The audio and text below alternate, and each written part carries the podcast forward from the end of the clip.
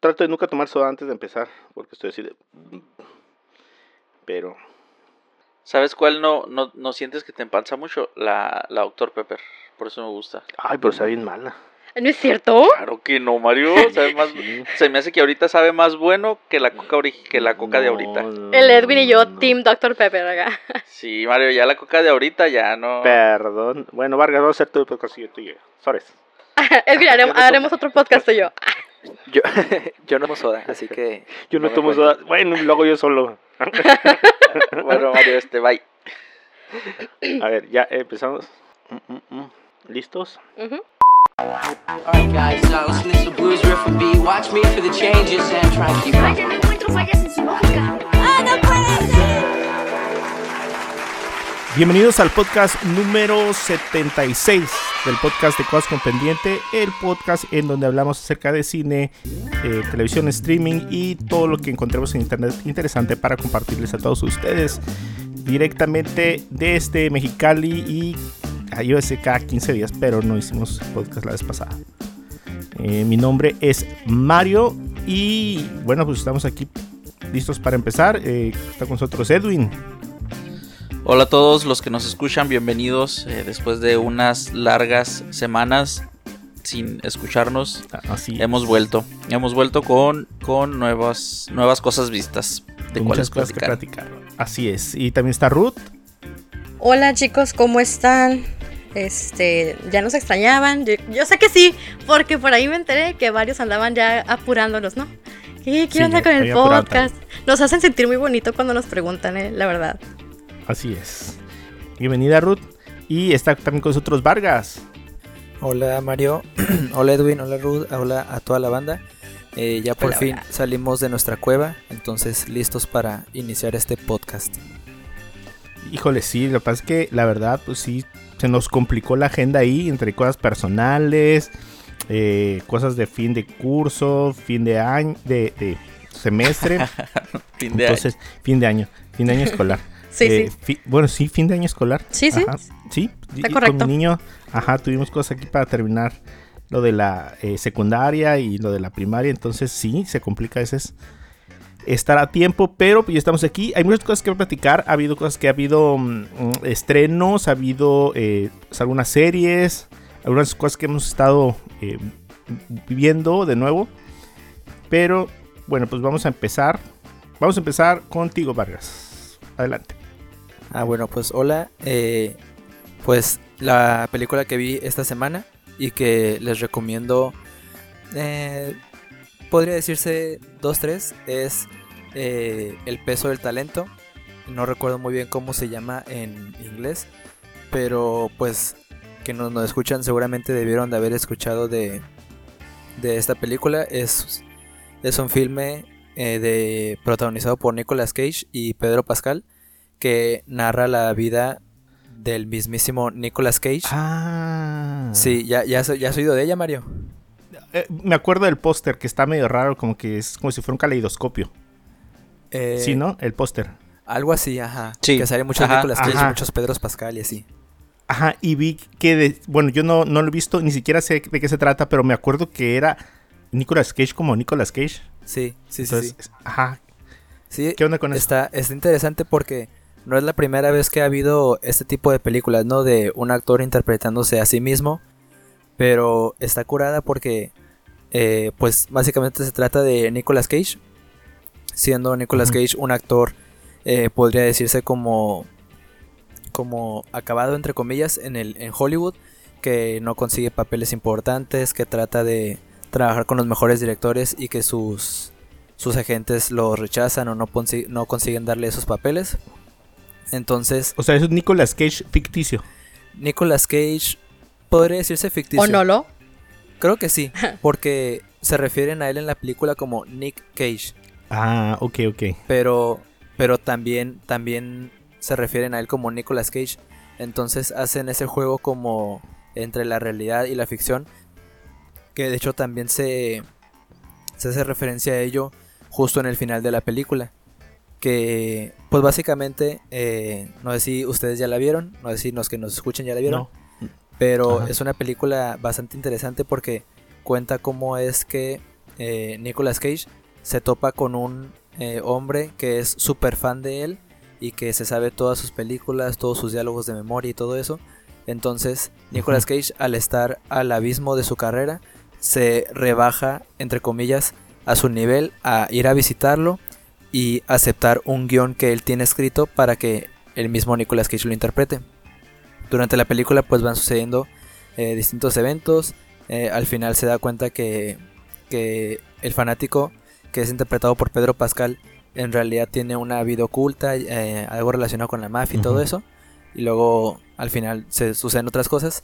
Pero está, inter- está interesante porque usan una fórmula que es muy eh, usada en Hollywood, que es de la persona que no sabe nada, no es bueno para nada en ese entonces, y luego de la nada eh, llegan agentes de la silla, lo contratan, lo contratan como agente encubierto, eh, hace cosas estúpidas, pero al final le salen bien y todo eso. Y es, es chistoso porque juega mucho con, con la historia del cine y con la historia de la filmografía de, de Nicolas Cage. Porque, pues, es, es como un tributo. Ese Nicolas Cage hizo las películas que, que ha hecho. Eh, sí, pues es como si él hubiera actuado en las películas que ha hecho. Ajá, y hacen referencias a los Croods, a eh, las aventuras Ah. de El Tesoro Perdido. eh, eh, una película donde le quitan la cara, no me acuerdo cómo se llama, pero pues esa.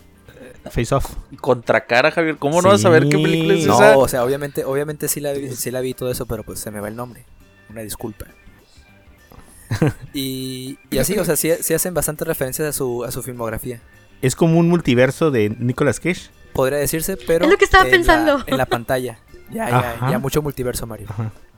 No, es que ponte a pensar, o sea, se supone que es un Nicolas Cage de otro, o sea, no es este, es otro. Ujú. Como que esa influencia ha llegado a otras películas ya. Sí. ¿Qué pasaría si hubiera un Nicolas Cage que tuviera otros problemas diferentes al del actual? ¿No? Está, creo que va por la misma onda, ¿no? Eh, dos triquis, dos triquis. Porque sí, eh, eh, lo tratan como, como un actor. O sea, obviamente, ahorita hablamos de Nicolas Cage. Y es uno de los actores, eh, a pesar de que no salga en las mejores películas, de los más cotizados del mundo, ¿no? Y ahí lo tratan como si estuviera totalmente acabado. Entonces yo creo que sí lo utilizan como, como medio de ejemplo. Pero no un ejemplo tan literal, pues como que refiriéndose a que el Nicolas Cage está acabado o que Nicolas Cage es eh, como, como las películas que salen ahí es, son falsas. y, así, y se me hace interesante, es como una película que, que básicamente, eh, como, como bien dice el título, ¿no? Que, que decías que es el gran peso del talento, es como que ahí yo lo puse en, mi agendita de notas, que esta película toca el tema de, de la decadencia de los actores en Hollywood y cómo viven eh, el día a día de ello, pues que si bien la película lo toma como un tono humorístico, se ha visto en otras películas como eh, qué le pasó a Baby Jane o inclusive eh, la, la película de Chip and Dale que, que salió hace poco, de cómo los actores se van devaluando en el mundo del cine y son básicamente desechados, ¿no? Pero, pero es interesante porque, porque lo toman con, con, con humor y al final eh, hacen una película de la película. O sea, es como si, es como si toda la película de El gran peso del talento fuera lo que estuviera pasando en la vida real y de tantas cosas que suceden, al final de la película hacen una película de eso. Entonces está como, Ajá. como chistoso ver cómo, cómo hoy en día hacen película de todo con tal de con tal de sobresalir o, o de o de volver a la fama pero también destacando obviamente los los valores que es de de lo que de verdad importa no que, que no es tanto el dinero la fama la fortuna sino como como el amor al arte podría decirse. Que, que en toda la película se, se muestra así a Nicolas Cage como una persona que, que ama el arte que que trata de compartir el arte a sus hijos y todo eso. Me dio mucha risa que, que a cada rato mencionan a Paddington 2 como una de las mejores películas de la historia. Es que está muy buena. Sí, A- a mucha gente le entonces, entonces, pues es todo, me, me da un chorro de risa eso. ¿En dónde la viste? Eh, no está permitido decirlo, pero Ah, ok. no, no, no me tocó verlo en el cine, una disculpa. Sí, pero, pero No, bueno, te, como... te iba a comentar. Ajá, dime. Fíjate que el título literal, bueno, más o menos literal de la película, le pusieron que el peso de talento. Pero sería algo así como el, el insoportable peso de un talento descomunal. Ándale. Que tiene un nombre largo Sí. en inglés, ¿no? Sí, en, inglés es un, es un nombre bien largo. Creo que, creo que Ah, pues, en, eso, en eso acertó la, la traducción de títulos aquí en México en ponerle nomás el gran peso del talento. Ajá. Yo pensé que estaba en una plataforma ya, fíjate. No, todavía no. ¿Y ¿Ya salió en el cine? ¿Ya la quitaron? Sí, sí, duró como, como una o dos semanas nomás. Ah, ok, ok. Sí, es que me pareció que la había visto ya en, en una- cartelera. Pero fuera de eso, eh, le comentaba a Edwin antes de, de empezar, eh, me tuve muy ocupado estos, estos días, de hecho me cayó como anillo al dedo que en, en el buen sentido y a la vez en el mal sentido de que no grabáramos, de que no grabáramos podcast porque iba a estar totalmente en blanco porque afortunadamente para quienes nos escuchan eh, saqué un cortometraje junto con Mario y junto con otros compañeros de mi facultad, para quienes no sepan, o bueno, ya deberían de saberlo porque ya me presenté. pero. Pero estudio medios Sí. audiovisuales en, aquí en Mexicali. Entonces hicimos un cortometraje llamado Persona. Ahí lo pueden checar en, en, en YouTube y en las redes sociales de, de Mario y mías, que la compartimos en Twitter, Ujú. para que les echen un ojo. Ahí también lo vamos a poner en el podcast. En Ah, podcast. muchas gracias. Pero sí, eh, últimamente eh, he estado insistiendo mucho y ya gente me dice, ya Vargas, ya cálmate con, con promocionar tu corte y todo eso. Pero es que la verdad estamos muy emocionados con el resultado y con la aceptación que ha tenido hacia el público, no solo hacia otros compañeros míos de la carrera, sino maestros, familiares, personas eh, totalmente desconocidas que hasta nos mandan mensaje a nosotros de que, que chilo les quedó, que de que lloraron en esos cinco minutos que dura. Yo, wow, lloraron en esos cinco minutos. Ujú, sí, ya sé. ajá. Pero, pero sí, eh, pues me da mucho gusto haber participado. Muchas gracias, Mario. Aquí lo digo frente a todos que quede grabado que Mario Malvido fue diseño sonoro de persona y nos apoyó hasta un chorro. Y, y ya, en cualquier momento que tengan, dense unos seis minutitos, vayan a ver el cortometraje Persona, lo pueden encontrar en, en YouTube. Quédense a los créditos. Y, y es una historia muy conmovedora, muy, muy como que cala, ¿no? O sea, no sé si ustedes ya tuvieron oportunidad, oportunidad de verla, pero es una historia totalmente real. ¿Ya la viste, Ruth? Eh, sí, sí, sí le... Ah, No lo miré así como completo porque andaba haciendo otras cosas, pero sí le di su... Ruth, dura cinco minutos, Ruth. Pe- Óyeme, pero pues tengo que andar haciendo un chorro de cosas, no me puedo quedar cinco minutos así toda parada durante el día. pero sí, está... Me gustó mucho... ah, estas las ilumina... Cómo jugaban con... No, bueno, no jugaban, pero cómo la iluminación te... te ay, cómo... Te transmitía mucho, pues. Para mí, Sí. a mí se me hizo como que... es- Sí, sí, to- totalmente. Sí, porque esa era una de las partes que más cuidamos, la iluminación. Porque, eh, pues obviamente espero que quien nos escuche lo, lo vaya a ver para que se esté basando en lo que vayamos a decir. Pero sí, eh, hay escenas en donde el color es muy importante para demostrar pues Ajá. su enojo o su, o su ira. El verde para la repugnación que tiene hacia ella misma. El azul sobre su tristeza, su melancolía. Entonces, sí, se jugó un chorro con, con esa con la iluminación y, y sobre todo con, con las tomas. Hay una, hay una escena que es cuando Luisa, que ahí se llama el personaje, está haciéndose una, una sesión de fotos a ella misma en su cama y se está tomando selfies y es una tras otra, se arregla, se maquilla, se pinta los labios, se los vuelve a pintar, se acomoda la blusa, el cabello. Y al, y al principio de esa escena, no sé si ya lo, si lo notaron, pero al principio de esa escena la iluminación es eh, morada con azul. Y al final de esa escena la iluminación es roja con verde. Que nota como ese cambio de, de personalidad y ese cambio de, de, de humor que tiene Luisa hacia ella misma. De, ay, me voy a ver bonita. Y como no logro convencerme a mí misma de que me veo bonita, se frustra. Entonces es un... Entonces sí, el, el juego de la iluminación ahí fue, fue vital. Sí, pues te va guiando, ¿no? Como por, por las, este, arco iris, ahora sí, ¿no? Como de emociones. Sí, y pues ya, o sea, la invitación para que todos miren Persona es una historia eh, hecha 100% por gente cachanilla. Entonces hay que seguir apoyando el, el cine local. Así es. Oye, Vargas, una pregunta. Ya ves que, o sea, comenta que dura cinco minutos, ¿no? Pero ¿cuánto tiempo duraron ustedes haciendo esos cinco minutos? Uy, eh, pues la gente que, que, que está como un poquito más metida en, en lo, en, en esto, sabe el trabajo que, que lleva esto, ¿no? Entonces, cinco minutos de grabación son muchas horas de planeación. Nosotros en concreto fue una semana de preproducción, una semana de producción y otra semana de edición. Fueron tres semanas las que se le dedicaron. Durante esa semana de edición fueron cuatro días de rodaje y fueron jornadas de, no te miento, como 12 horas. O sea, desde las 8 de la mañana hasta casi las 8 de la tarde nos quedamos para, pues para iluminar, para trabajar con la actriz, para eh, eh, mover ahí unas cosillas de diseño de arte. Y, y creo que lo más pesado fue la edición, que ahí nos ayudó Mario.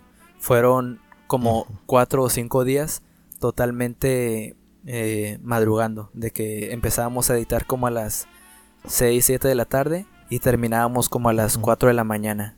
Y terminábamos entre comillas porque al día siguiente era seguirlo otra vez del, de 6 de la tarde a las 3 de la mañana. Me tocó como cuatro días seguidos ver el amanecer. Y yo, ah, mira, ahí está el sol otra vez. No. Entonces, No, sí, fue, fue sí una... veo que requiere un chorro de esfuerzo. Sí, Ajá. fue, fue un gran trabajo y estamos muy contentos con el resultado y por eso precisamente cada uno de nosotros insiste en que vean el corto porque si bien a pesar de que es pues a pesar de que no nos pagan por eso es algo a lo que nosotros nos dedicamos y esto abre un chorro de puertas. De hecho, pues para estas vacaciones ya estamos en planeación de realizar otros dos cortometrajes, eh, a lo mejor con menos producción que como la que tuvo Persona, pero el chiste es seguir, seguir grabando, no perder ese, ese hilo de, de continuidad de, de trabajo. Sin enfriarse, ¿no? Así es. Qué padre. Perfecto. Sí, estuvo muy padre, la verdad. Sin, sin miedo al éxito. Sin miedo al éxito, así somos.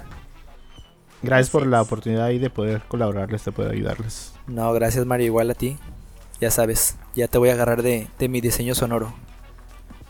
Ya, ya, ya hay otra cosa que tenemos, estamos trabajando ahí para, en este caso para la iglesia donde vamos, Sí, pero pues es, es muy parecido.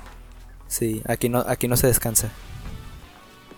Bueno, muchas gracias Vargas. Eh, yo creo que vamos con... Ah, sigo yo. ¿Sigues tú? Sigo yo. Ok, eh, voy a tratar de ser breve. Eh, ustedes saben que a mí me gustan las películas de, de viajes en el tiempo. O sea, es mi, mi top. O sea, todo lo que tenga que ver con viajes en el tiempo, yo lo veo. Independientemente que sea una película eh, de ciencia ficción o romántica o, o, mm, dramática, todo lo que tenga que ver, yo lo veo. Y una de mis pe- películas favoritas es precisamente eh, La esposa del viajero del tiempo. Es una película del 2009 que es- le pusieron en español Te amaré por siempre. No sé si se acuerdan de ella. Sí. La Sí, sí, protagonista Rachel McAdams Ajá. y Eric Bana. O Bana. No sé cómo se, se diga. Pero se acuerdan de la película. Es una película un poquito... ah, está interesante. O sea, está, está eh, basada en un libro del mismo nombre. Eh, y a mí me gustó mucho la película en sí. Porque me recuerda a aquella película... Híjole, no me acuerdo cómo se llama. Una donde sale un pelirrojo, ¿no se acuerda? Que era como... Sí, que- que es de los hermanos Weasley. Ajá, que, Sí, un- ajá, que sí. como que él tenía una enfermedad que hacía que viajara en el tiempo. No era como una enfermedad, era como un tipo de... Era algo hereditario de su familia. Sí, era un don, Todos los hombres viajaban. Los hombres, así eh, es. ajá. Pero, eh, pero él como que viajaba a voluntad. O sea, él eh, se metía creo que en un closet y, y salía donde él quería, ¿no? Creo que nada, nada más como tener como un espacio privado, eh, como entre oscuro y, y así, pues como para que no te vieran en el momento que desaparece, se me figura, no sé. Ajá. En este caso, en La esposa del viajero del tiempo, él tiene una eh, un problema, eh, no sabe de qué tipo, eh, ah, que pudiera ser que sea eh, neurológico o algo que lo hace viajar en el tiempo sin que él quiera eh, viajar.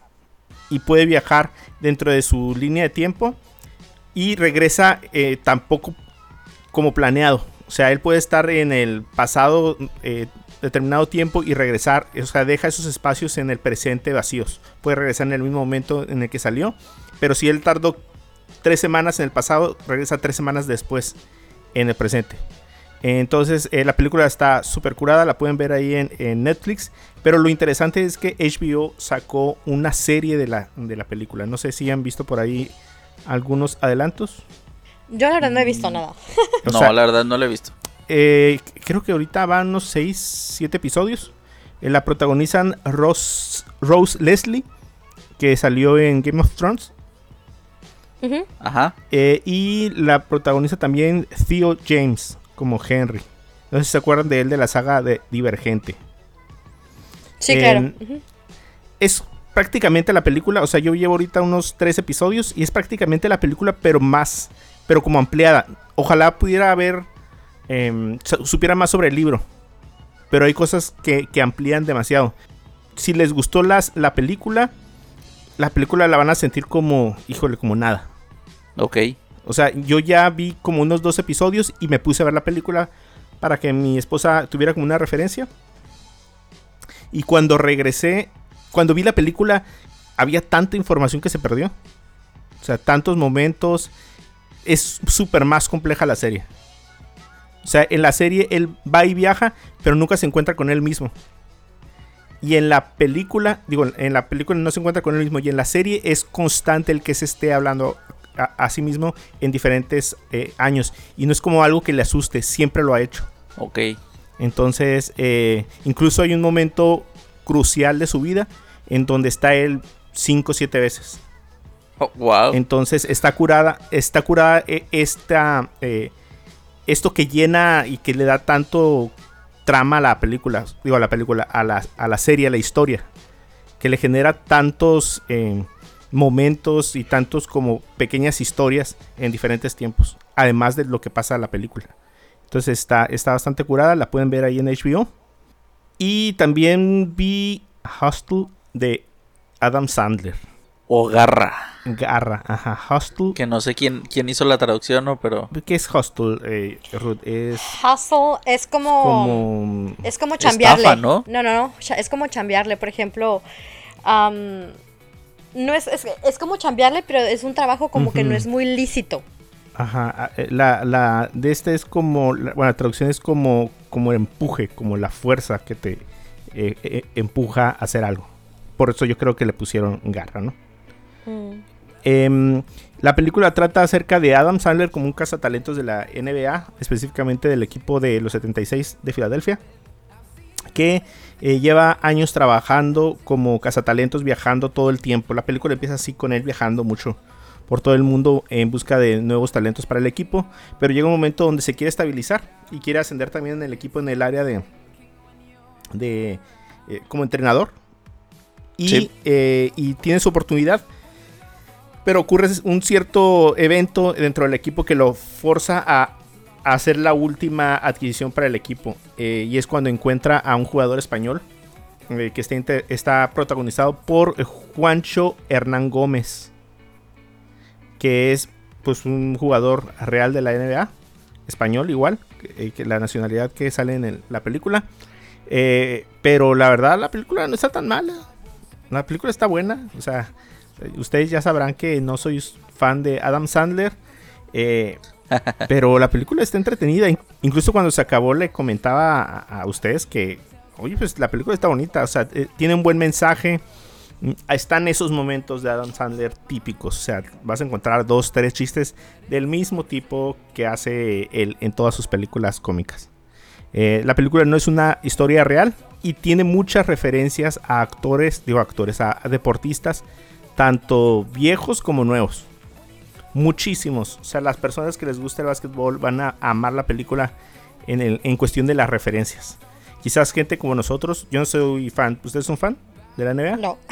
No. La verdad no. Lo mío, lo mío es el fútbol. Entonces, sí, o sea, podemos, como que los nombres nos empiezan a sonar, pero hay mucho, mucha aparición eh, física de, la- de los, eh, de los deportistas. Eh, por ejemplo, él alardea que conoce a un deportista famoso y le habla por teléfono y se lo pone en el FaceTime a, a- a este eh, jugador de español, eh, las personas que lo identifican pues van a gozar ahí con el, el cameo, ¿no? Pero la película tiene un buen mensaje, no es una trama innovadora para nada. O sea, esta historia la hemos visto un chorro de veces en muchas películas. Pero la actuación de Adam Sandler estaba muy buena, la verdad. Eh, tiene un 92 en el tomatómetro eh, por parte de, de la crítica y también tiene un 92 por parte de la audiencia. En general, es una película que ha estado sonando mucho porque eh, tiene muy buena aceptación. ¿Ustedes ya la vieron? Sí, ya. ¿Tú la No, viste, no. Ruth? ¿No? No, no. Pues está, está muy bien. Vargas Ruth, para que la vean, sí, está, sí, sí vale la pena verla. Sí, está, está entretenida, está, está dominguera.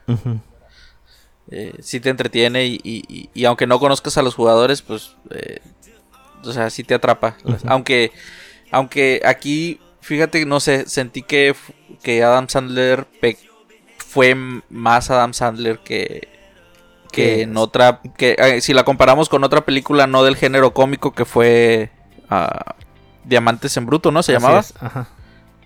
Em, Sí, sí, fue más Adam Sandler. Sí, aquí ya fue un poco más Adam Sandler. Eh, siento como que no. No sé, es- estuvo raro porque es una buena película, pero. Pero como que pusieron a Adam Sandler. O sea, bien pudieron haber puesto a cualquier otro actor desalineado a, a hacer el papel, ¿no? Sí, así es.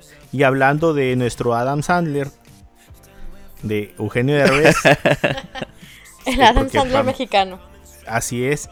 eh, también tuve la oportunidad de ver El Ballet, que es una película que está ahorita en Star Plus.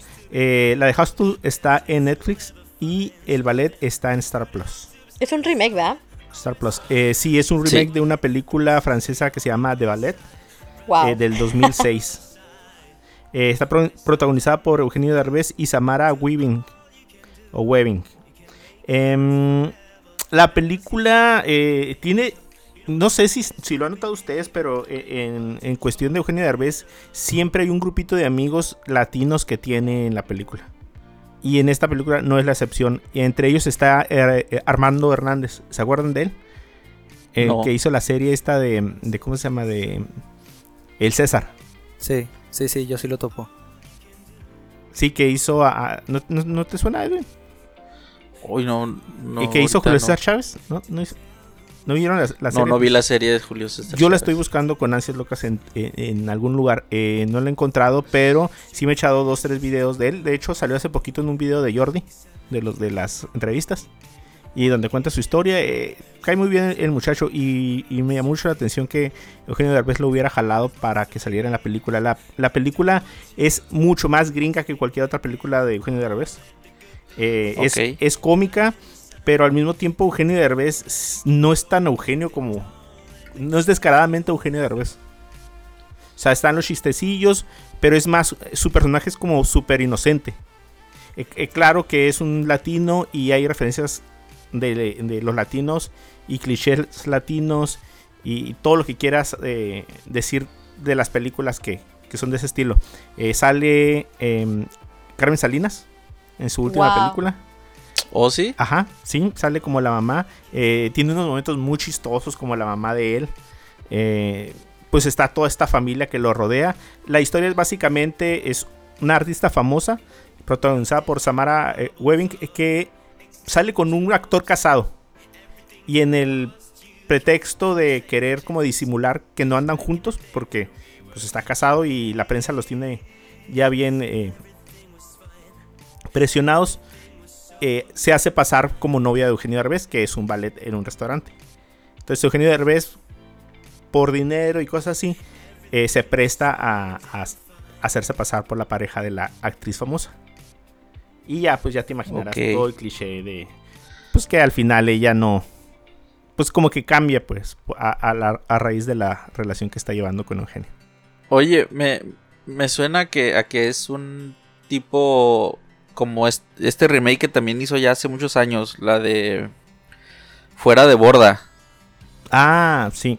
Mm, bueno, o sea, tiene el mismo mensaje. O sea, el mismo, el mismo tono de película, pues sí, que como que no, no se la crees que, que pueda ser el protagonista de una película gringa al revés. Ah, pero fíjate que en esta, eh, como es menos, menos Eugenio Derbez, creo que está más pasable.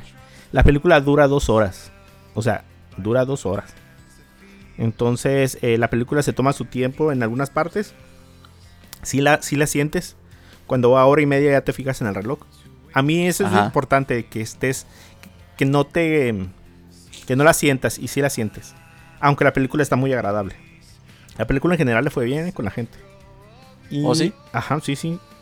Oigan, y por último ya nada más les quiero eh, comentar de otra. I- iba a hablar de Interceptor, de Elsa Pataki, de la esposa de Chris Hemsworth. De, de Thor, ajá. Ajá, esa película está horrible, no la miren. Pero no voy a hablar de esa película, me, me voy a brincar eso. Eh, eh, acabo de ver una película que se llama, no sé cómo la pusieron en español, pero creo que está en Netflix como Triple R. O sea, se Ah, llama sí. RRR. Ok, ok, sí. Ajá, Ah, yo iba a hablar de esa. Sí, ay, te la estoy robando. Sí, me la estás robando. Pero Ah, no importa porque De- tengo otras déjasela. Mario, déjasela. Bueno, ok. eh, es una película hindú. eh, al parecer ahorita es un fenómeno la película. Eh, híjole, ¿cómo, cómo podría explicar esa película? Ay, déjame, te voy Es- a robar. Ah, es, te voy a es robar. una, es una caricatura hecha película. Todo, todo lo que se te pueda ocurrir que dices, no, no manches, o sea, eso no lo podemos hacer. Sí lo hicieron en esta película. Todo, o sea, es una película sumamente patriótica. Sí. eh, los dos personajes que, que salen son personajes reales de la historia de la India. Eh, la película está ambientada en 1920. Está todo lo que puedes pedir en una película hindú. Todo, todo. Eh, estas eh, efectos especiales, ¿cómo, cómo diríamos? Ruth? ¿Fantasiosos? Sí, o sea, son súper fantasiosos. No puedes decir que son de mala calidad, No, no, no. Ajá, pero son tan fantasiosos que pueden caer en lo ridículo. Sí, mira, yo de hecho, haz de cuenta que yo la comparé en algún punto de la historia con Civil War. Dije, no, esta se la va, se la lleva de No, corbata no, Civil War. no, ajá, Civil War. No, Marvel todavía quiere aterrizar las cosas, por más maravillosas que parezcan. O sea, no se atrevió a que le crecieran las manos a, a Kamala en Miss Marvel. O sea, no se atrevió a deformar el cuerpo así como para que se viera caricaturesco. No, aquí es. O sea, salen animales, eh, pues, de la selva. A- atacando y, o sea, en una coordinación. eh, no, no, o sea, cada 10 minutos hay una postal. Porque aparte abusan del, del- ¿cómo se llama? Del, del slow motion, ¿no? Ah, sí, sí, sí, sí, sí. No, pero, o sea, la verdad, dura tres horas la película. Dura 3 horas. Tres horas. ¿Qué? Sí. yo me la aventé en dos días, la verdad. No, o sea, yo me la aventé de una sentada. No, sí, yo no pude porque, no, o sea, era demasiado para mí las tres horas porque tenía cosas que hacer. Ajá. Entonces, pues sí me aventé una hora, hora cachito. Y ya la segunda ya me la aventé toda en la noche, tipo antes de dormir. Pero de un inicio cuando la empecé a ver, yo estaba risa y risa. Yo, ja, parecía que estaba viendo una película como de comedia, por, como tú dices, ¿no? O sea, son esas acrobacias que hacen, estos am, stunts que se avientan, son bastante risibles. O sea, ahora sí que increíbles, no porque sean muy sorprendentes, sino son poco creíbles, pues. Pero, Así es. Ajá. pero está buenísima. Tiene todo, tiene un chorro, o sea, todo el tiempo hay acción. El Sí. drama está buenísimo, la historia está también bastante buena.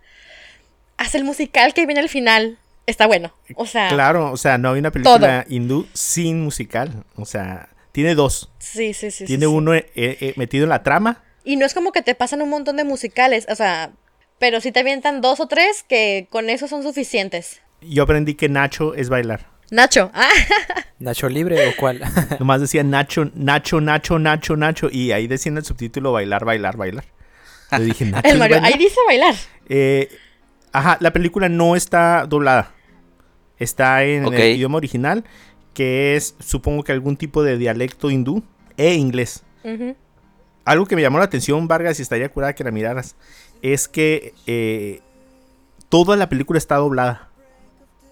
O sea, no, no hay audio directamente del, del ambiente. Como es, es como si fuera doblaje de los actores o cómo? Sí, todos están doblados. Supongo que algunos actores se doblaron a sí mismos y muchos actores que a lo mejor no tenían una buena voz, los doblaron con una mejor voz. Pero fíjate que eso es algo medio común ahí en la India, ¿eh? Y A lo mejor yo creo, mi teoría es que su dialecto es tan delicado. O sea que necesita oírse bien. Que si no se oye bien del ambiente, podría no, no entenderse. Entonces, que hacen ese tipo de doblajes para que el, el audio salga, em, ¿cómo se llama? Salga claro, salga entendible, pero al mismo tiempo como que le quita ambiente. Mucho, mucho ambiente.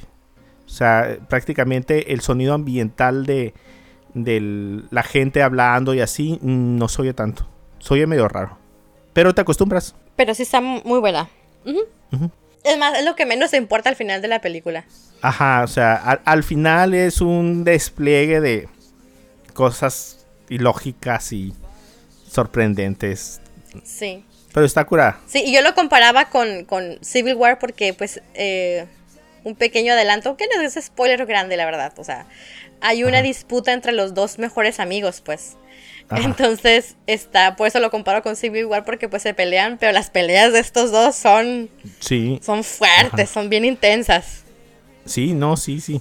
Bueno, eh, eh, una sinopsis súper rápida de lo que es es en esta India de 1920 eh, dos personas se conocen, eh, se hacen amigos, pero da la casualidad que al mismo tiempo son enemigos, pero no saben que son enemigos.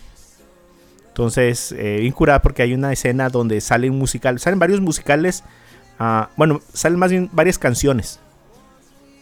Y en las canciones te cuentan así como de que, ah, esto va a terminar en un baño de sangre, porque la amistad se va a romper y ellos no saben que son enemigos. Algo así empieza a contar la, la Sí, sí, música. sí, Y, y está, está bien chistoso. Pero sí hay partes en las que yo lloré, ¿eh? O sea, así, así como me ataqué la risa. ¿Lloraste? Sí, oye Mario, cuando Sí. lo tenían ahí empalado casi casi, no, yo, yo casi lloro. Sí, ah, qué cura. Sí, sí, está, está- No, pues que a mí me dio cura otras cosas que pasan ahí, o sea. con- Lo estaban latillando y. No, no. Tienen que verla, eh, la verdad. cura. Sí, está cura. Eh, pues véanla, si tienen tres horas que les sobre, pues véanla. Sí. Está, Se llama RRR A mí sí, a, a mí sí me, a mí sí me sobran. Rise, Roar and Revolt. Fíjate que, que tuvieron eh, muchos problemas para saber cómo ponerle la película. Y escogieron la RRR porque en todos los idiomas eh, como locales en los que se dobla quieren decir eh, tres cosas diferentes. O sea, escogieron Ah, tres palabras con R, eh, tres palabras en hindú, tres palabras en otro idioma, o sea, de lo que es más o menos el mercado local. Y en inglés tocaron estas tres palabras, eligieron estas tres palabras, Rise, Roar y Revolt. Pues mírenla. No vean. Si ven la película esta que les iba a, a hablar, que se llama Interceptor. No, esa quítenla ahí. Póngale play. Luego adelántele al final. Para que haga Netflix como que la vieron. Y ya no la vuelvan a ver. Y no se las vuelvo a sugerir. Y sí, no se la voy a sugerir. Eh, creo que sigue. ¿Quién Pues que le siga Ruth, ¿no? Da- Ya, ya. Dale, Ruth. ¿Le doy yo? Bueno, Sí. bueno, bueno. Este, bueno, pues una de las películas que les quería hablar era esta de, de RRR, pero pues ya la comentamos. Y pues yo sí soy muy dada a tener estas, ver este tipo de películas como más, ah, que no son tan de nicho, pues son, me gusta ver películas extranjeras y series extranjeras, ya sea italianas, como hace unos, unos eh, podcasts atrás les comenté, de esta trilogía italiana, este, o coreanas, o el, el hindú me fascina, la- el Bollywood mm, yo soy fan de hace años, ¿no? Entonces, em, he estado viendo así en pedazos, todavía no la acabo, una serie coreana que se llama Tribunal de Menores, no sé si la han visto por ahí anunciada, o nada más a mí porque veo cosas raras. Ah, creo que vi un episodio. Algo de unos niños abusados. Sí, es una serie, tiene varios episodios, hasta ahorita no recuerdo cuántos tiene, llevo como 8, 7, 8. Es del 2022 y es un tal totalmente drama y crimen, está en Netflix y está la serie...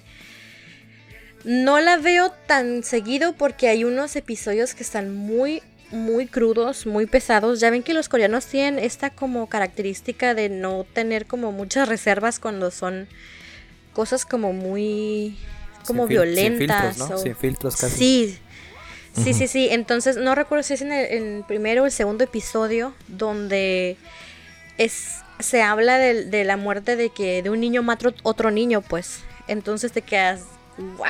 Así se me hizo pasa el corazón bien feo, así me... Ay, fue algo muy, muy fuerte. Entonces dije, ya no la voy a ver. Pero pues, ot- un día que dije, ah, no sé qué ver, pues vamos a seguirla viendo. Entonces, cada episodio es como un caso nuevo, pero a su vez vienen referencias y va ligado con los casos anteriores, pues. Este, en este último que vi, un adolescente, bueno, un jovencito como de como de prepa que va a entrar a universidad más o menos, es hijo del, del juez y se roba como un examen o algo así. Y es tanta la presión que él siente por parte de su papá por haberlo decepcionado. Bueno, o sea, mil cosas que se avienta enfrente de un autobús. Así de que yo, ¿what? Bien dramático. bien dramático y lo ves ahí. No ves el accidente, pero sí lo ves a él en cama todo acá molido, pues. es- Entonces. Y así cada episodio lleva a casos muy diferentes. eh, al principio te muestra como que pues es tribunal de menores, ¿no? Primero te muestra como que están juzgando a los menores, pero más adelante te muestra también eh, cómo se defiende a los menores porque ellos también son abusados, pues entonces no nada más es de los crímenes que ellos cometen, sino crímenes que se cometen hacia los adolescentes y joven- jóvenes, o sea, menores de 18, no, no sé exactamente cuál sea la edad de mayor, la mayoría de edad en Corea, pero de ahí para abajo, pues. Entonces Ajá. sí está bastante, bastante fuerte. Pero se la recomiendo porque está muy buena. Muy detectivesca, muy así. Muy padre. Y otra que. Una película que miré con mi hija, que está bastante padre. Y ella no es muy dada de ver películas así como completas de corridito, pero esta sí no la aventamos. Es más, de hecho la puse y me dijo, pues ponla si quieres. Igual no le voy a poner atención, voy a estar en el teléfono, me dice. Y yo, bueno. Y al rato ella pone- le ponía pausa, espérame, ahorita vengo, voy al baño, me decía. o sea, bien enganchada, sí. Y esta película se llama Tratamiento Real. No es tan reciente, ya tiene unos sus mesecitos, pero sí es del 2022. Es una comedia romántica familiar y está en Netflix. Sale la chica esta, Laura Marano, que algunos la recordarán por Austin y Ali. En el Ah, del, ok, dos- sí. del 2011 al 2016. Y el otro chico que es el protagonista también es Mena Masud, que es nuestro chico Aladdin. Ajá. Y es totalmente pues romántica, ¿no? La historia de la chica que es como una plebeya, que se viene enamorando del príncipe. Y te da unas vibes muy parecidas. Es más, inclusive hasta la mencionan a la, El diario de la princesa con Anna Hathaway. Ajá. Ajá. Hacen la mención en la película que dicen de Genovia. ¿Qué? ¿A dónde voy? ¿A Genovia? o sea, a- a- como si fuera parte del universo, ¿no? Este. Y pues está muy linda, o sea, digo, a lo mejor Mario no la va a poder ver con, con sus hijos porque aquí se aburran. Pero, pues no sé, a lo mejor a Carlita sí le pueda gustar, ¿no? No sé. Está linda la película. Eh, está, Está romántica, tiene. Ah, muy, muy juvenil. No, no creo que tan juvenil. O sea. ah, pues es que, es que sí, o sea, es familiar, pues, totalmente familiar. Suspiro de la red. Eh, ah, sí.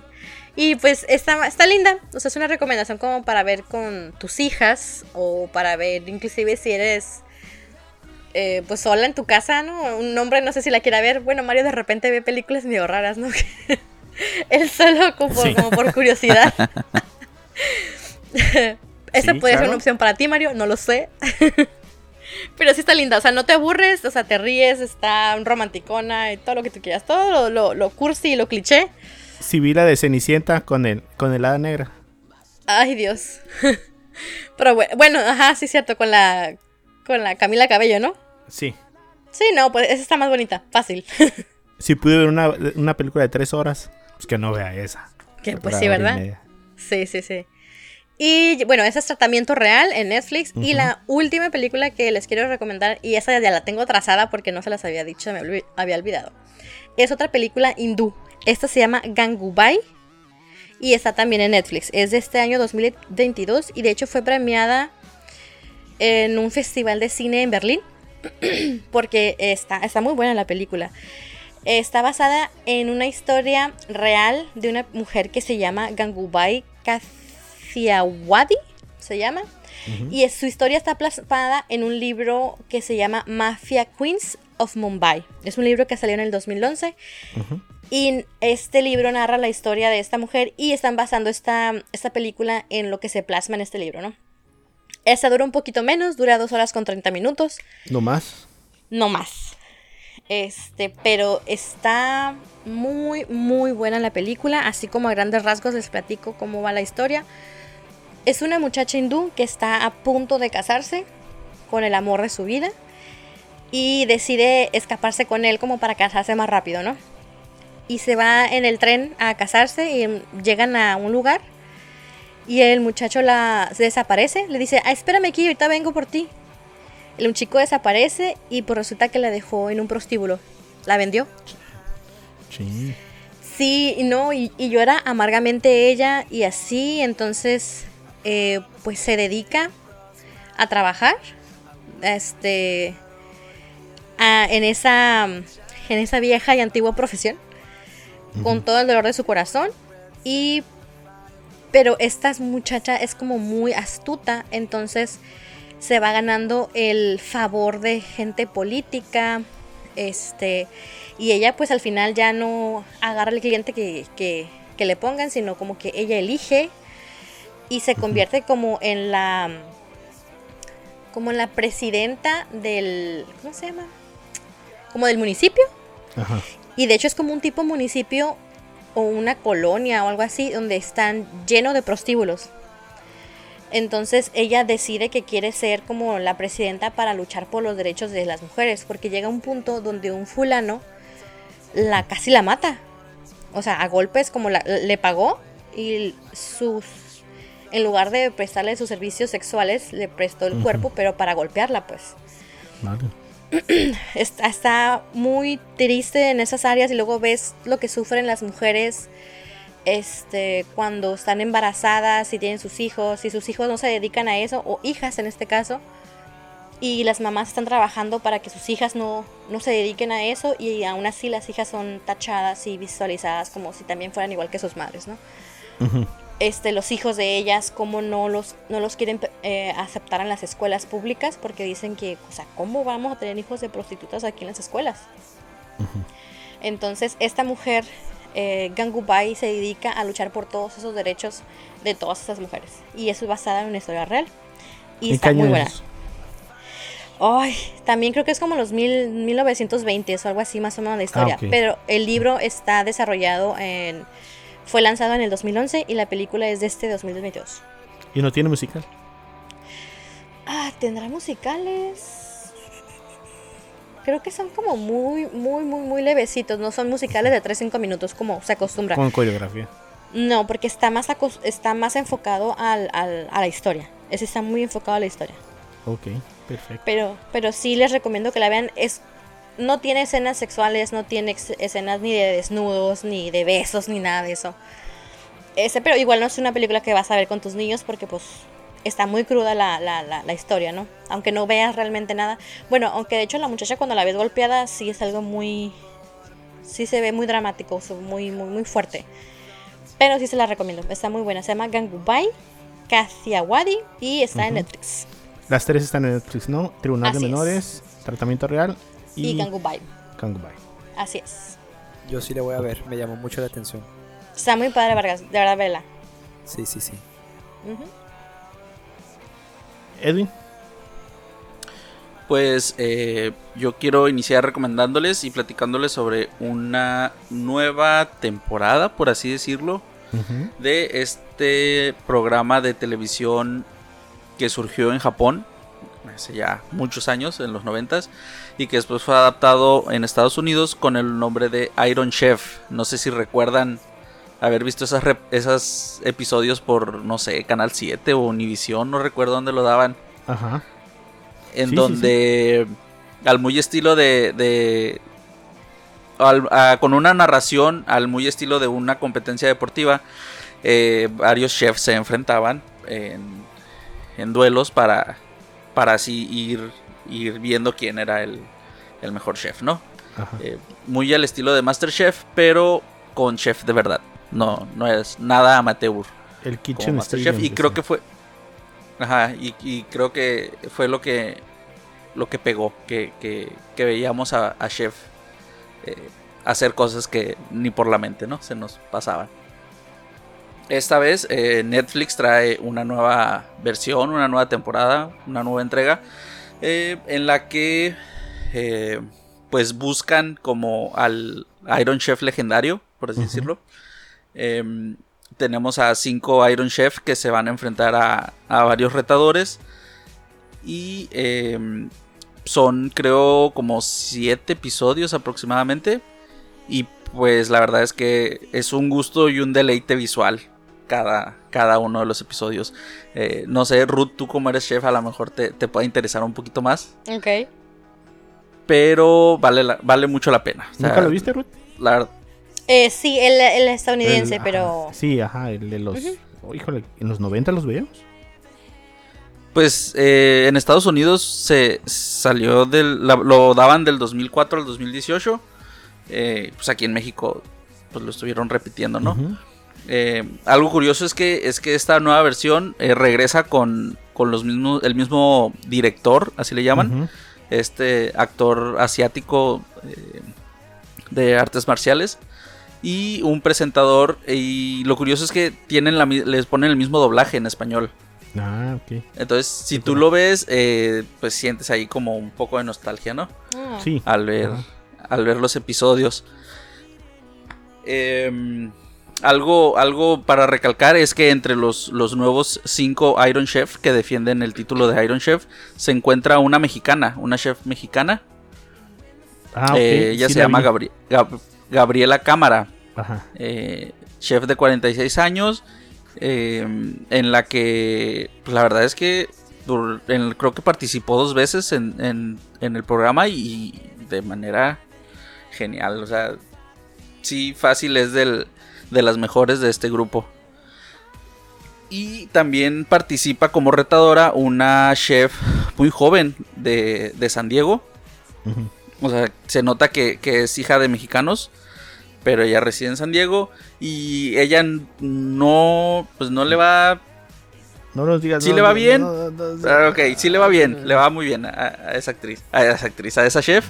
Ajá. eh, y, y la verdad es que sí, te, te sorprendes por, por, por todo lo que estos chefs pueden lograr, pues en una cantidad de tiempo muy limitada. Que, que, pues sabemos que hay ahí edición y, y cosas Sí. así, ¿no? Pero, pero aún así, o sea, yo creo que a uno aquí en media hora puede con trabajo sacar una sopa de vaso, ellos sacan todo un banquete, Sí. ¿no? En media Y- hora. y se nota la calidad de- del trabajo. Como cinco sopas de vasos, no una. El verdad, ya lo tengo bien medido. eh, como les digo, eh, trae al, al- a estos presentadores de, de la versión original estadounidense. Y por ahí al final aparece un, un invitado eh, que viene de los Iron Chef japoneses. Entonces Ah, ok. apega mucho a la nostalgia más de las personas mayores que, que tal vez recuerden esos, esos episodios. Y también, am, como dato curioso, aparece este actor Machete. Ah, se me olvidó el nombre. Dani Trejo. Dani Trejo, ajá, aparece como, como invitado para, para juzgar un, ciertos platillos. Y está, está, está entretenido, la verdad es que el programa eh, durante toda una semana lo, lo estuvimos viendo a la hora de la comida. Y como que disfrutas más tu, tu comida. Qué curada, sí. A mí me da cura. Yo vi el primer episodio. Eh, hicieron como comida callejera con cordero. Y esa Ajá, sí, sí. O sea, el, el, eh, era medio estrafalario el retador. O sea, el, el que reta no es un. eh, ¿Cómo se llama? No es un iniciar la comida. O sea, es. No, claro chef. que no, son Ajá. chef. sí. Son chef que Son- retan a los Iron Chef. O sea, se supone que estos cinco Iron Chef, pues es el top, ¿no? Del, de lo profesional de, de la cocina. Eh, Y no, la verdad, en la primera pues se lo lleva de paso el, el- el chef. Eh, pero ah, son unas cosas bien curadas, o sea, es comida callejera. Sí, sí. Ajá, comida como- callejera para ricos, yo creo, ¿no? O sea, Ajá. está- y, y fíjate que, que el menú se va poniendo más interesante porque después eh, meten otro ah, porque hay un ingrediente. ingrediente, sí, ajá. Ajá, Sí. son como ingredientes secretos o, o no secretos, sino como como que todos sus platillos tienen que tener ese ingrediente. Entonces, Ajá. Hay creo que hay leche, hay mariscos, hay hay hongos, entonces hay la verdad es que bastantes eh, platillos que, que sí los ves y, y parecen obras de arte. Sale, eh, de presidente sale este eh, actor que salió en. ay, ¿Cómo se llama? La- John Wick. sí, ajá, que salió de. Ajá, sí, sí, sí. Él, él ha sido el, el director. Mark Dacascos. Así es. Y hace sus caras y gestos bien. Curada. Exactamente como antes. Sí, pero te digo, es, apega mucho a la nostalgia y pues es, es un, una temporada más de Iron Chef. Eh, Fíjate que, que estaba leyendo aquí que él salió. Él es sobrino del presidente de la versión japonesa. Sí, sí, sí, ajá. Es, es- es descendencia, bueno, es tradición familiar ser el presidente de los, de los Iron Chef. Sí, ser el, el di- director le llaman acá en Latinoamérica. sí, y- ajá, el director. ajá, el presidente creo que le llaman en España. Sí, ajá.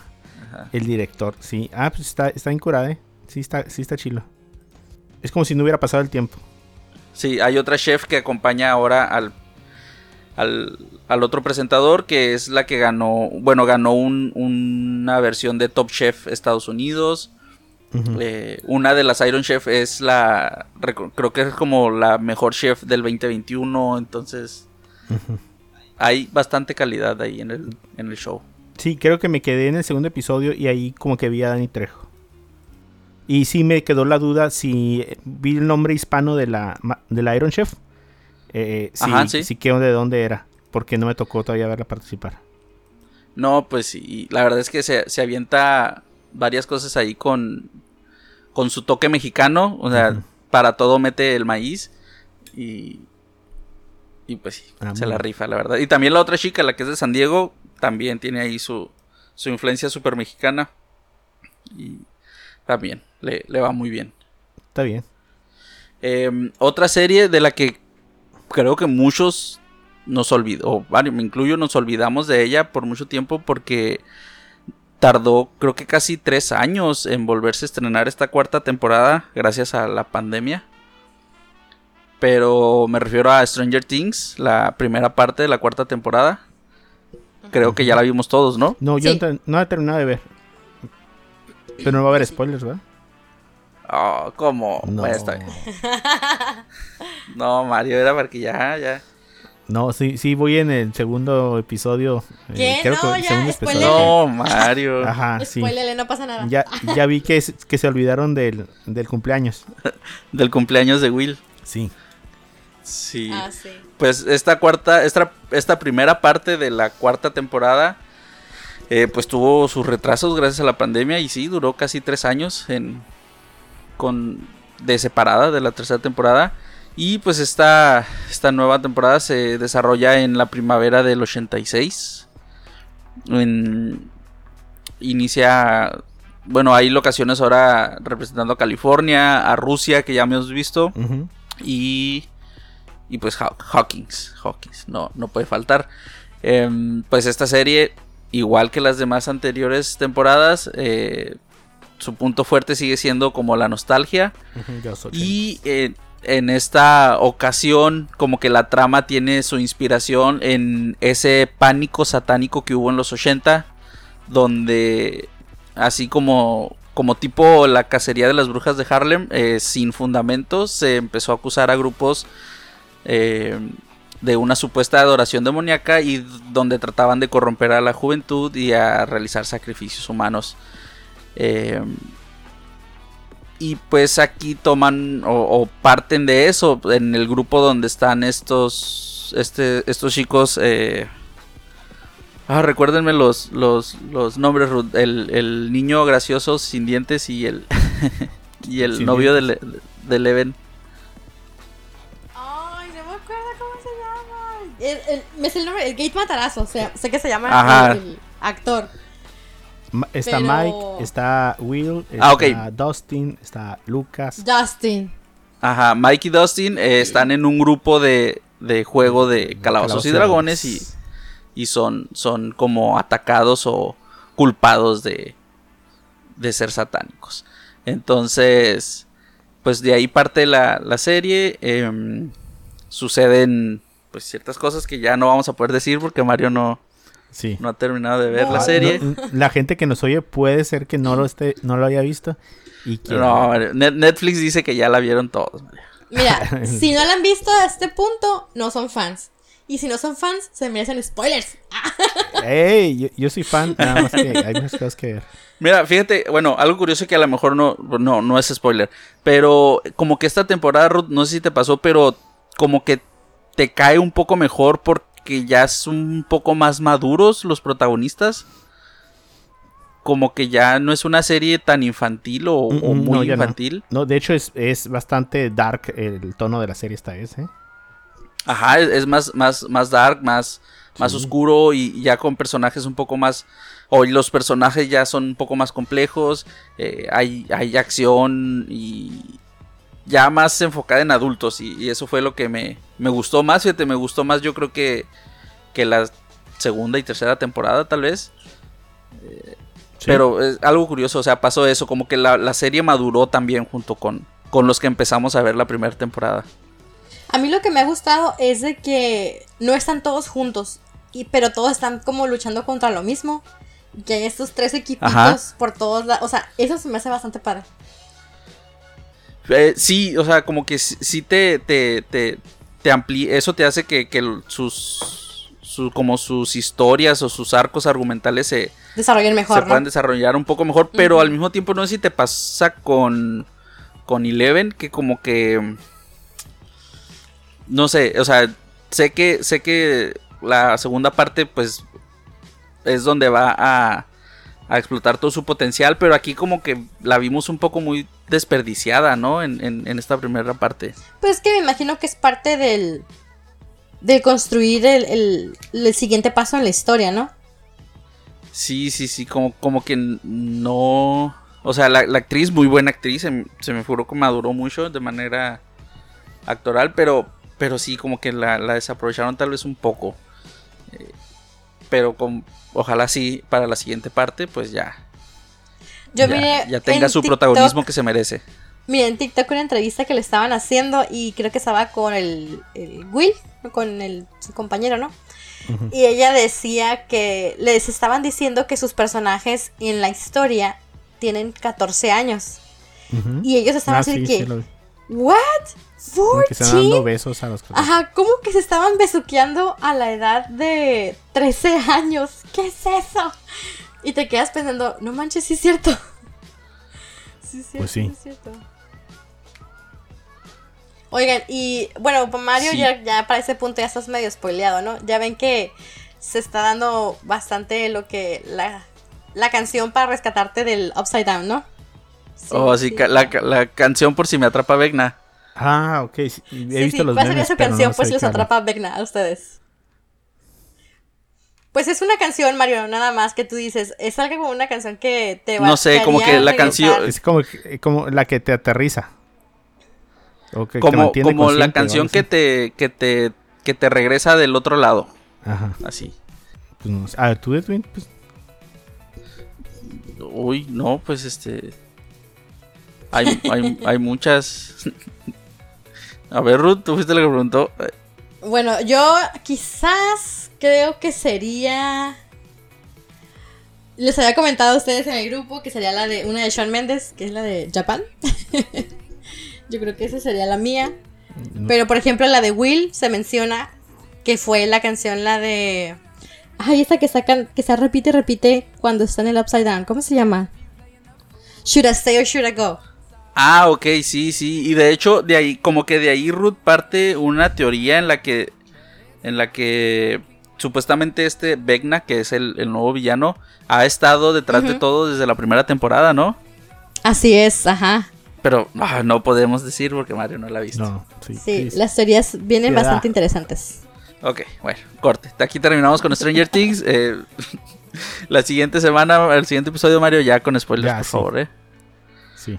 No, pues ya para Pero muy buena, muy buena esta primera parte y, y, y algo que me gusta mucho es que no, no dejaron pasar mucho tiempo para que se libere la segunda parte que va a ser, creo que la siguiente semana, ¿no? El, eh, bueno, en dos ¿Ya? semanas. Sí, el primero de julio. Ajá, la siguiente semana, A el primero de julio. ajá. El volumen Bueno, dos. Tengo una semana para verlo. Ajá, así es. Y gracias Netflix por sacar todos los episodios juntos. Ay, sí, ¿no? Sí. Sí, no. Gracias por no ser como Disney o Es que son de la vieja escuela esos, esos episodios. Sí. Y pues eh, la otra película que les quería recomendar, eh, ya se habló de ella, Hustle o Garra. Eh, lo único pues para que sí, está una muy buena película de Adam Sandler, en donde no parece Adam Sandler, pero al mismo tiempo sí es Adam Sí, Sandler. es Adam. Entonces, hay muchos, muchas estrellas de la NBA, si les gusta el, el básquetbol, como dijo Mario, los van a reconocer. Si no, Em, se van a quedar como todos nosotros. Ajá, así como ah, son actores que juegan muy bien, al parecer. Sí. Ah, sí, yo dije, ¿por qué el protagonista juega tan bien? Debería ser basquetbolista. La mayoría de las personas que ven con un balón son jugadores de básquetbol. Sí. Oye, pero lo hace muy bien el muchacho, ¿eh? Para ser No, un, sí, sí. un deportista, o sea... Sí.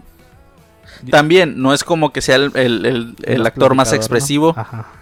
El más expresivo, Pero lo hace bien. así como que tiene la, la- la misma cara para todo. La cara de frustración, la cara de, de felicidad, la cara de, de enojo es la misma. Pero lo hace muy bien. Así es. ¿Algo más, Edwin?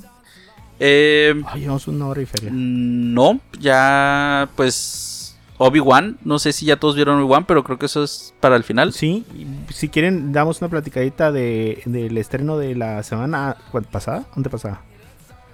Antepasada. Antepasada. Jurassic World. Si se acuerdan, ah, si en el último episodio nos, nos habíamos ido a ver eh, Jurassic Park para pues, acordarnos de los Sí. actores originales, ¿no? Porque una de las cosas que abanderan eh, esta última entrega de eh, Jurassic World, que es vendría siendo como la sexta la película de la franquicia, pero al mismo es. tiempo como el cierre de esta trilogía de World, eh, pues eh, una de las cosas que, que se anunciaban como muy platillo, pues era el regreso de, de los actores, eh, pues de la primera, bueno, ya había regresado, ¿cómo se llama? Mm, eh, Jeff Goldblum para la segunda película. de Sí, esta hizo ahí un cameo Ajá. en, en un podium. Pero eh, los otros dos actores habían quedado pendientes en, en aparecer. Y bueno, pues salieron en esta, en esta película ya para completar el ciclo. Para que el ciclo quede, quede eh, cerrado. Eh, pues como ya lo hemos comentado, es la sexta película de la franquicia. Y se supone que vendría a ser el cierre ya de la franquicia. Que no sé si... Supongo que nada se muere para siempre, ¿no? Ya encontrarán otra cosa que, inventar. Eh, no sé si a lo mejor en el mismo periodo de, de la línea de tiempo de, de las películas principales. Porque por aquí- ahí, por ahí hay una serie de Netflix eh, animada que se llama algo de Cretácico, ¿no? Campamento Cretácico. Ajá. Que está ambientada en, en la línea de tiempo de la primer película de World. Son unos niños que están tratando de escapar de la, de la isla, eh, de, de este nuevo parque. Y eh, pues es como un spin-off. Entonces a lo mejor Sí. pudiera haber un spin-off también de las de, de estas eh, situaciones que ya pasaron en las películas anteriores. Pero para el inicio de esta película, y si se habrán acordado en la última, hubo como un escape de los dinosaurios ya a nivel mundial. Entonces, a partir del inicio de esta película, ya el mundo está tipo los picapiedra. O sea, ya, ya están los humanos codo a codo con los dinosaurios en el parque. Eh, por ahí, no sé si se acuerdan, pero hay una escena donde eh, hay como un tipo como de mm, área de trabajo, como de minas o algo así Sí. y sale un brontosaurio. Y me acordé de Pedro Picapiedra. Que sale Sí. en la intro de, la, de los Picapiedras, sale un dinosaurio. Sí, ah, pues hagan de cuenta algo así parecido. Pero bueno, no están usando el dinosaurio para hacer cosas de humanos. Eh, y no sé, a, a mí no me convenció mucho. Prácticamente están los nuevos y los viejos, cada quien por su lado, haciendo una... em, como una aventura diferente. y a media película los juntan. O sea, no se conocen.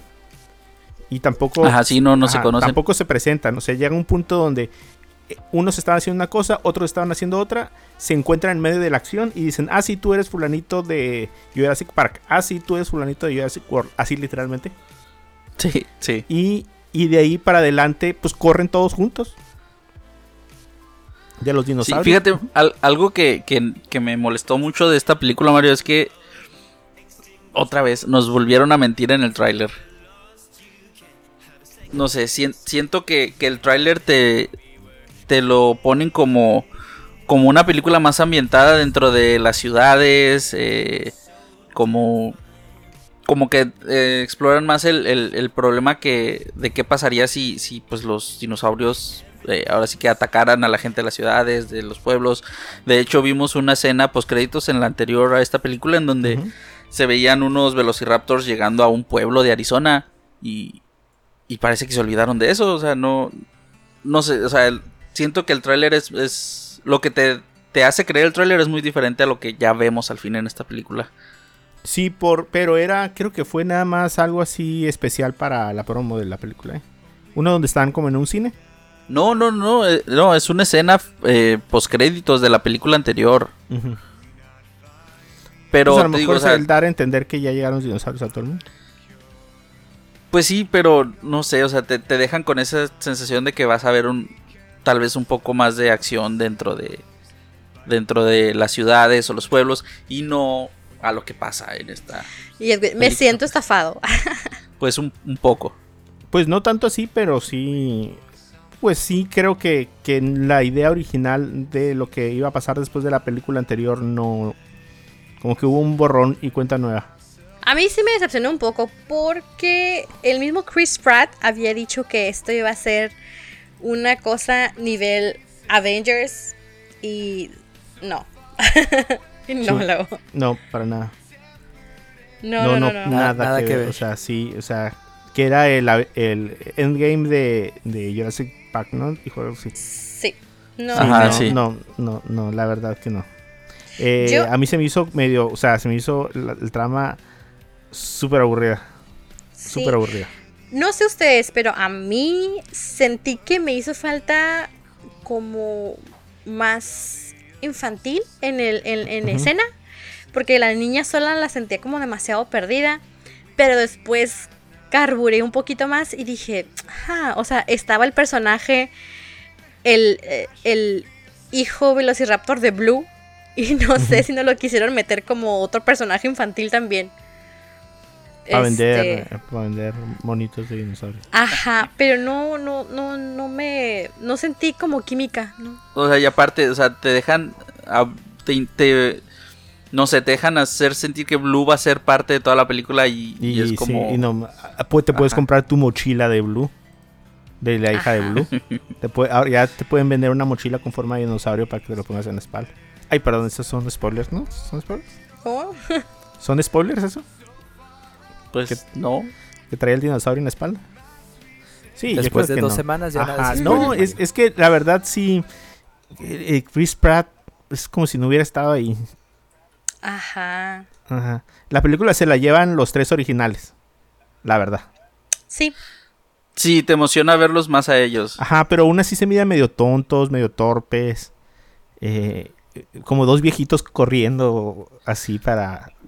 Pues es las que como que en parte, o sea, en parte es, o sea, uno es paleontólogo, el, el otro es Y como un hacer, erudito ajá, y la quieren hacer de, de ¿cómo se llama? De, de Indiana Jones. no, no, no, de Indiana Jones, de, de ¿cómo se llama? De eh, Tom Cruise, eh, así, ajá, sí, robando cosas así Imposible. el- a escondidas. Sí. Eh, yo creo que eh, eh, el mero mero fue eh, Jeff Goldblum, o sea, es con el que vamos a recurar la película. es que este señor es él, Sí, Jeff ajá, Goldblum es todo un personaje, o sea, sí, él. ajá. Así ajá. que pues verlo ahí es todavía como, o sea, lo que salvó la, la, la película. Y Bryce Dallas, la verdad, ay, me encanta ella. Oigan, el, el- el pedazo del dinosaurio cruzando a través del círculo. Ay, Oh, sí. eh, ese sí estuvo. ¿Lo vieron venir?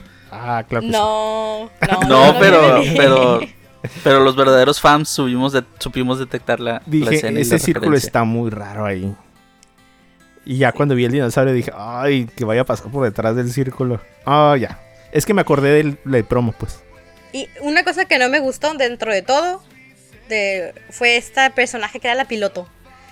Se me hizo como que quisieron meter toda la inclusión en ella. ¿saben? Ah, pues ya sabes, ya sabes. Pues, ajá, se hizo bien forzado porque era lesbiana y luego Ajá. aparte era afroamericana y luego mujer y tenía que ser como que la ruda, ¿no? Ajá, O sea, quisieron darle a ella todo el peso de la inclusión.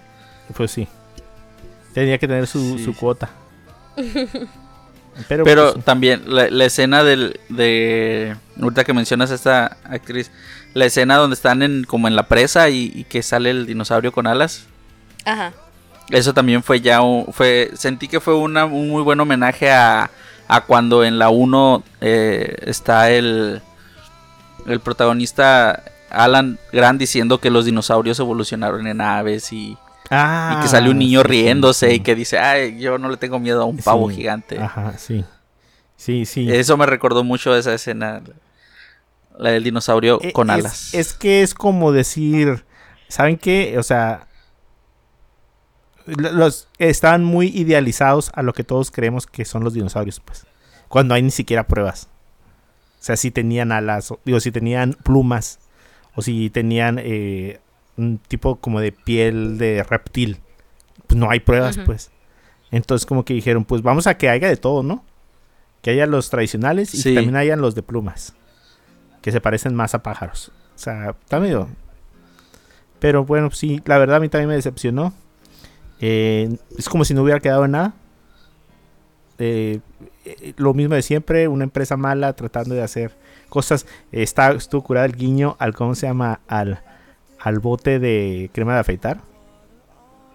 Ah, sí, que lo tienen ahí, ajá, Ajá, resguardado. ¿cómo lo recuperaron? Ajá, a lo mejor es un prop de la película. Pero, es- Ándale. pero está curada. eh, pero en general no me gustó el cierre. De hecho, tiene súper mala aceptación de la gente. Sí, eh, Digo, de los críticos. A la gente yo Ajá, creo que todavía le, le llena el ojo. Eh, pues pero apostaron por la nostalgia más que por, por una, una trama más profunda. es que ya no había nada más para dónde dar Más emocionante. Es que si había, pues te digo, o sea, como que ver un poco más de los dinosaurios destruyendo toda una ciudad como que te interesa más que volverlos a ver en un espacio confinado parecido a una isla. O sea, pues eso ya lo vimos en la primera trilogía y, y lo vimos en las dos primeras de Jurassic World, pues y otra vez pues te traen a todos los dinosaurios juntos en un solo lugar. Pues sí. Pues no. Bueno. O sea, Bueno, pues eso fue Jurassic World Dominion. Y nos vemos en Jurassic. ¿Qué te gusta? Jurassic eh, Universe. Ya, el park, y luego al World y luego al Universe. Y a ver dinosaurios en la luna y así. aliens, dinosaurios aliens. Ajá. Sí. Em, bueno, y ya, ya, ya para cerrar, porque ya nos vamos. No, no queremos durar tanto, pero yo creo que hubo mucho porque nos tardamos demasiado. Eh, se acaba de acabar hoy Obi-Wan Kenobi. Sí, así es. Ya no nos queremos decir spoilers porque eso sí serían spoilers. Pero la serie levantó, hizo en un episodio lo que no hizo en es hoy. 5. Ajá, hizo un episodio lo que no hizo en 5. ¿Vale la pena verla? Sí, Sí, sí, por el último episodio. sí, pa- dos, a- aguanten los dos primeros episodios. No, aguanten aguanten, los dos eh, primeros episodios. Hoy no, el tercero y el cuarto son los más difíciles. O sea, está chilo lo de la lo de Lea, pero ay, se vuelve bien enfadosito así con mitad y luego como Obi-Wan está súper traumado. Entonces, sí, aguántenlo, aguántenlo los primeros tres Me, episodios. me dio mucha risa que, que no sé dónde vi que decían que Obi-Wan ya estaba mayorcito y tenía disfunción de la fuerza. Ah, disfunción de la fuerza. Ah. bueno. Véanlo, el, el- el final sí vale mucho la pena. Eh, yo no le daría otra segunda temporada, yo dejaría que muera todo. Mira, en, en primer lugar no necesitábamos esta serie así como nos la presentaron, pero Sí. la presentaron, muy buen, buen final, ya, eh, chilo. Ah.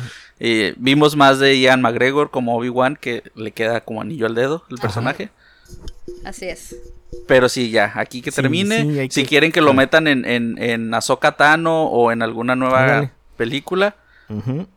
Pero ya otra temporada, sí, pues. sí, otro, eh, ¿cómo se llama? Kenobi contra Dar- Darth Vader ya no, ya, please. O sea, se van a quemar eh, la fórmula ya quedó bien. Ya la pudieron arreglar al final. Así déjenla. Sí, sí, ya. Bueno, ok, ya, ya vámonos, muchachos, ya. Porque el Ya editor se va a enojar. Sí, el, el editor se va a enojar. Le van a dar mucha chamba. Em, Así es. Bueno, em, ¿qué, qué es lo que sigue para esta semana? Ah, esta semana estrenan. Mario. Eh, mándame. Esta semana, nuestro cumpleaños, Mario. Feliz cumpleaños. Ah, feliz cumpleaños, Edwin. Feliz cumpleaños, chicos. Pero pues voy a festejar mi cumpleaños viendo Everything Everywhere All at Once, All at once. que ya está lista para Mañana. estrenarse en cines. Eh, ya sé que ahí están las versiones piratas, pero no, me aguanté. Muy me bien, Mario. aguanté y, y me dijo Ruth que la debería ver en el cine, la voy a ver en el cine. Sí, sí, yo también lo voy a volver a ver. ¿Y qué otra cosa iba a salir, eh, Vargas? Eh, pues para aquellos fanáticos del cine de terror o suspenso, el teléfono Ah, negro sí, cierto. eh, sale creo que también a partir de negro. mañana. Creo que Ajá. No, y Thor, Thor Ragnarok, la siguiente, eh, el 7, ¿no? Ajá, El Sí, seis. ya en una o dos semanas más. Sí, creo que la- el próximo podcast vamos a hablar exclusivamente de películas.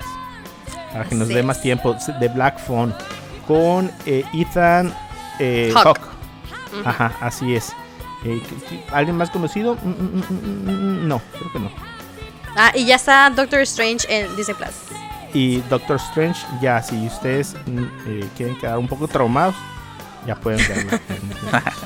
Está en Eh, Disney vi- Plus, de ahí pueden pasar a ver una película de las princesas y ya. Sí, claro. Sí, ajá. Ya saben aquí que la fórmula de este podcast es pasar a ver una película de Disney después de una película así. Eh, el teléfono negro, yo vi los cortos en. eh, ah, pues en la de Jurassic. Vi los cortos y sí está bien. Está bien rara. Se mira bien interesante. La neta, si hacemos un Sí, podcast pa- y hablamos de esa, yo me aviento acá toda la toda la crítica acá de, de la película Chon, chon, para chon. que para que no para que no la tengan que ver si no quieren. Ajá, la próxima yo creo que vamos a hablar de estas dos películas. Vamos a hablar de, de Everything y la del teléfono negro. Ajá. Entonces ya saben. Todos los que Ah, nos escuchan se la llevan de tarea porque va a haber spoilers. Sin misericordia. Sin misericordia, sí, ajá. Entonces ya saben qué es lo que deben de ver. Yo creo que no vamos a platicar eh, de, de lo que hemos visto, nada más para darle chance a todo, porque ahorita nos consumió todo lo que habíamos visto. Así es. Entonces, bueno, pues ya, si no hay nada más que decir, mi nombre es Mario-San en eh, Twitter. ¿A ti cómo te podemos encontrar, Ruth? Ahí me encuentran como RCJM85 en Instagram. Y a ti, eh, Vargas. Como Escaleta MX en Twitter, Escaleta sin la E. Ok, a ti, Edwin. A mí me encuentran en Instagram como Edwin-Dicochea. Perfecto, a este podcast lo pueden encontrar como Cosas con Pendiente en todas las redes sociales y pueden encontrarlo como CSP Podcast en todas las plataformas de distribución de podcast. Em, ¿Qué más? ¿Qué más? Mm, mm, mm, ah, vean persona, búsquenlo ahí. Claro. ¿Cómo lo podemos encontrar en, en- en YouTube? En YouTube, ahí pongan en el buscador persona cortometraje. Ahí va a ser el primero que les salga. Eh, de paso, échense Ajá. el resto de los cortos que ahí hemos hecho en MM Productions. Pero pues claro, persona es el mejor de todos hasta ahorita. Así es, pongan persona, cortometraje o ABC. Ya, yo lo encontré. Aquí está en el primer resultado. Eh, y nos escriben y nos ponen ahí qué, qué opinan. Mm, entonces, si no hay nada más que decir, nos vemos para el episodio número 76, en donde vamos a hablar de, eh, de estas dos películas que, que 77. quedamos ya. 77, perdón. Nos vemos entonces para el próximo podcast. Bye. Adiós. Adiós. Agur.